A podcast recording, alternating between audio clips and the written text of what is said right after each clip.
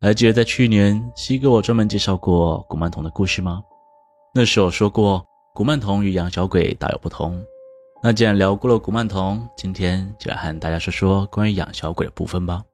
希望在今天这期过后，大家可以在心里永远牢记一件事情：凡事都是有代价的。大家好，我是西哥，今天要和大家分享的是无法掌握的灵界契约——养小鬼。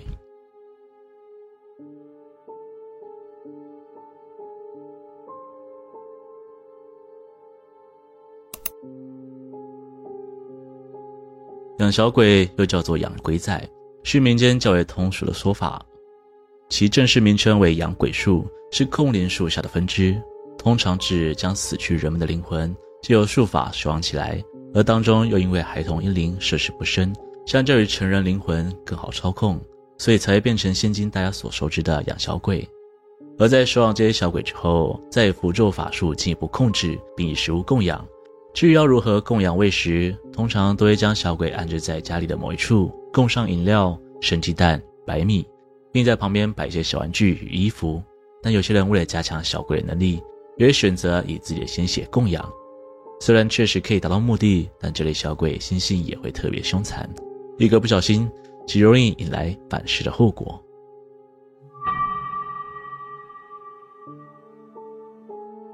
有位命理老师曾经在网络上分享过其中一位客户的经历故事。当时对方前来询问的第一个问题就是想问自己适不适合养小鬼。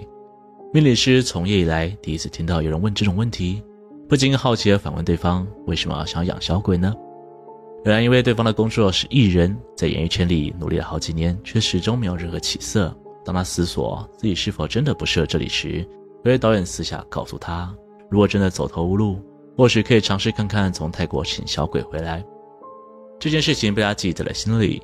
可养小鬼之后不慎被反噬的故事，他也是听了不少。因此他才特地前来寻求方向。可即使命理师在占卜过后告诉客户他即将时来运转，就算不养小鬼，只要耐心等待一阵子，必定会迎来名利双收的结局。老师，我问过了所有老师都说为红，但这么多年过去了。我已经没有办法再等下去了。说完后，客户就头也不回地离开了。三年时光转眼而过，某天下午，那名客户再次前来拜访命理师。可相比上次，他这次看起来更像是前来求救，一边不停和命理师道歉，一边哭喊说自己不听劝，如今遭受到了反噬。等到情绪逐渐稳定后，才娓娓道来他这三年的遭遇。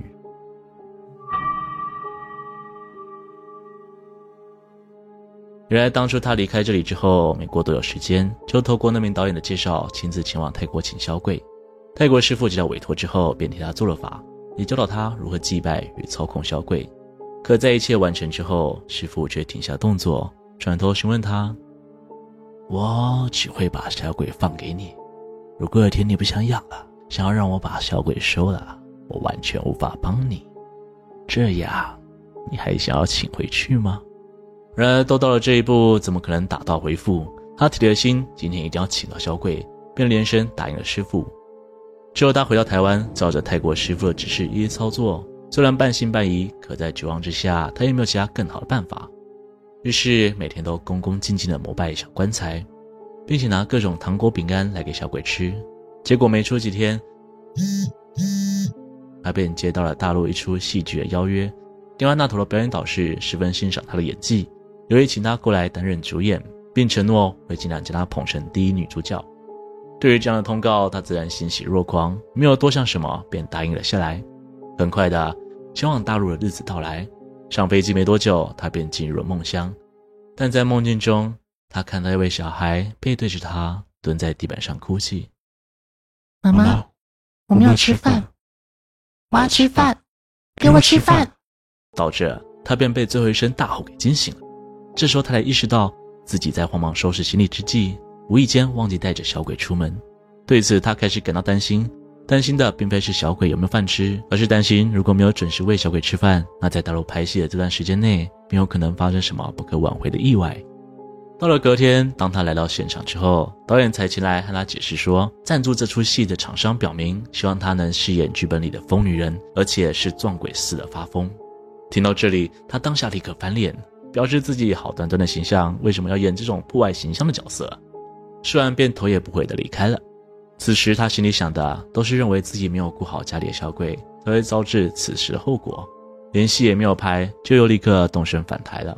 过了一阵子，他又接到了一个来自日本的通告，但当他确认工作内容时，突然发现对方是希望他来日本参演 AV。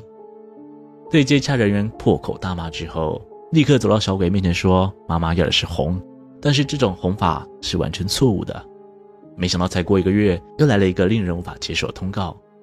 这次制作单位希望他穿着泳装来参加高空弹跳的节目。此刻他终于再也无法按捺心中的怒火，大声对着小鬼怒吼着：“我要的是红，到底有没有听啊？你再不乖，妈妈就要把你送回家喽！”话才刚说完，他家的门铃就响了。原来是以前的经纪人前来拜访，并表示自己出来创了一间经纪公司，希望能和他重新合作，并同样保证会努力将他扶持上去。可由于之前的合作，前经纪人在受制于老板的情况下，始终无法替他接到片商或剧组的邀约。因此，在后续谈及分润无法取得共识的情况下，加上他认为自己已经有小鬼的帮助，何必需要去救自己？于是这场合作最终谈崩。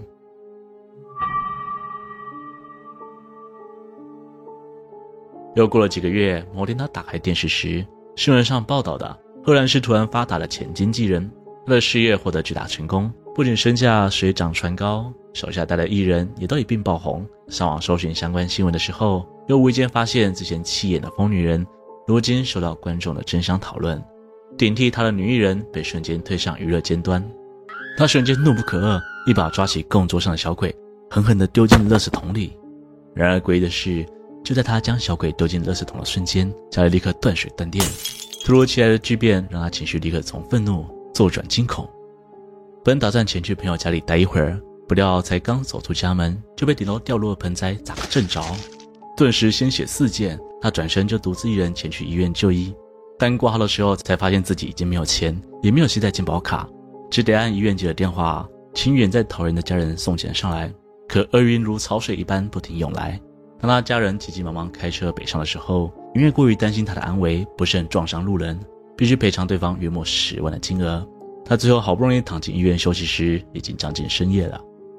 慌忙了一天，他很快就陷入了沉睡。但就连在梦中也不得安宁，他不断梦到有小孩子拿着玩具站在他的面前吐石头，还拿小石头丢他。好不容易从噩梦中惊醒，但张眼看到了第一个画面，就是员警与医护人员合力将他捆绑起来，还怒气冲冲地询问为什么他要在医院里胡闹，到处乱丢东西，刚刚扔出去的物品甚至砸到一位孕妇，导致对方因而流产。他一脸茫然地说自己刚刚只是在睡觉而已。但后续他看到了医院提供的监视器画面后，他彻底绝望。画面中的影像显示，他刚刚确实就像个不受控的疯子一样，把医院搞得天翻地覆。然而，就算他知道这一切都是小院报复了小鬼害的，但这种理由说出口根本不会有人相信，只得承认自己精神状况有问题，并极力对流产孕妇弥补遗憾。之后，他试了许多办法，向许多师傅求救，但情况都没有一丝好转。最终才想起来，就会让他比养小鬼的命理师哭哭啼啼的前来求助。幸好天无绝人之路，那位命理师介绍他去找一位高僧，最后才终于解决这些问题。不过从这天开始，那名客户的工作仕途就再也没有好转过。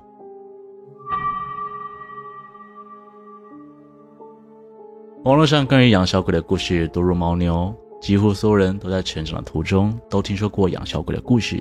所以我相信大家心里都已经清楚，用小鬼来招财、招魅力的方式，终究不是完善之策。引用同为说书频道的 YouTuber 所说的话：“养小鬼不如养大运。”希望大家能将其他人的经历当做警惕，避免接触这类无法完全掌控的力量。今天的故事就分享这边，欢迎大家在下方留言关于影片内容的看法，喜欢的人可以投个超级感谢，那对我来说会是很大的鼓励哦。如果喜欢的频道，请别忘了帮我订阅、按赞、分享，并且开启小铃铛，才不会错过最新的一篇哦。我是西哥，我们下次见。